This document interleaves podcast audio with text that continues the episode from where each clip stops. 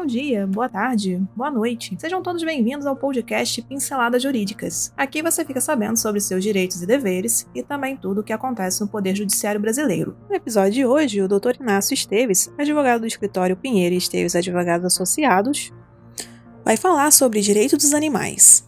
A Lei 9605 de 1998 ganhou o reforço da Lei 14064 de 2020 que tornou mais rigorosa a penalidade aplicada nos autores de crimes de maus tratos.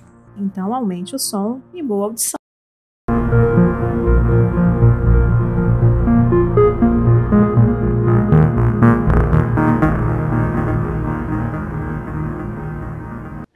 Em 12 de fevereiro de 1998, a Lei de número 9605 passou a tratar do aumento das penas combinadas ao crime de maus tratos aos animais quando se tratar de cão ou gato, vítimas mais comuns desse tipo de crime, sendo posteriormente a pena aumentada de quem maltratar ou praticar abuso quanto a esses animais pela Lei 14.064 de 2020, cuja punição é a pena de reclusão de 2 a 5 anos, além da multa e proibição de guarda.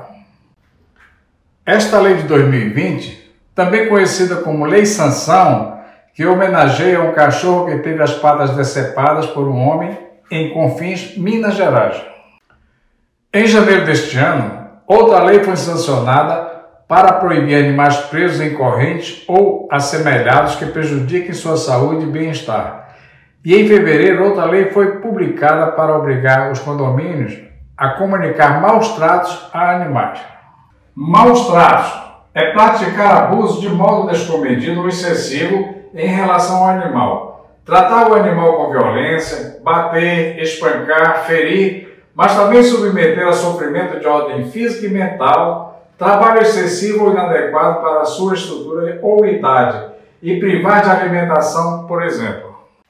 Hoje, os animais têm os mesmos direitos à vida, ao respeito e à proteção do homem não devendo ser maltratado, e todos os animais selvagens têm o direito de viver livres no seu habitat.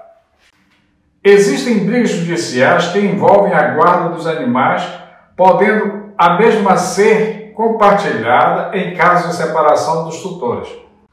Recentemente, tivemos um caso que chamou a atenção da Justiça. A petição inicial de uma ação judicial proposta contra o seu agressor foi acompanhada pela assinatura do cachorro que, após sua pata, na petição inicial, onde pleiteia uma indenização de 30 mil reais em razão de ter levado um tiro no olho direito.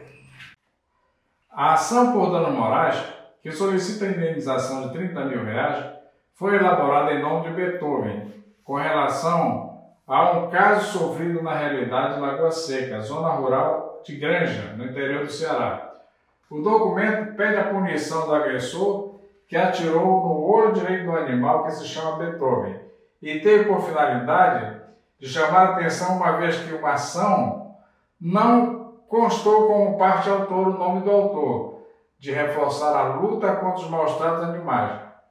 A nossa missão aqui é dar uma lição que foi aceito, pois foi considerado pelo juízo que o animal é sujeito de direito e tem direito de estar em juízo. E por hoje é só. Agradecemos sua atenção e esperamos ter lhe ajudado com este conteúdo. Toda semana são lançados dois novos episódios. Este podcast tem o apoio técnico-jurídico da Pinheiro Esteves Advogados Associados e o apoio tecnológico digital da Clã de Soluções Digitais. Para conhecer mais, os links estão na descrição. Até o próximo episódio.